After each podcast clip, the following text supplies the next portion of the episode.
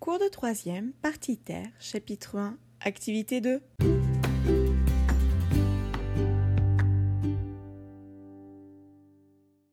Bonjour à tous, j'espère que vous allez bien.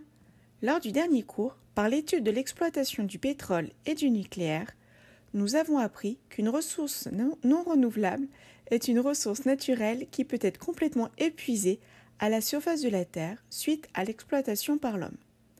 Il faudra ensuite se retourner vers d'autres modes technologiques ou d'autres matières premières de substitution. Il s'agit aujourd'hui d'un problème récurrent, puisqu'encore en 2019, plus particulièrement le 29 juillet 2019, l'homme a exploité toutes les ressources que la Terre renouvelle en un an.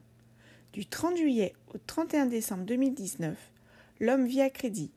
Cela nous amène à la question quelles alternatives recherche l'homme pour réaliser ses activités quotidiennes Vous avez déjà commencé à y réfléchir en réalisant des recherches documentaires pour présenter un exposé permettant d'expliquer l'intérêt d'utiliser des ressources naturelles renouvelables.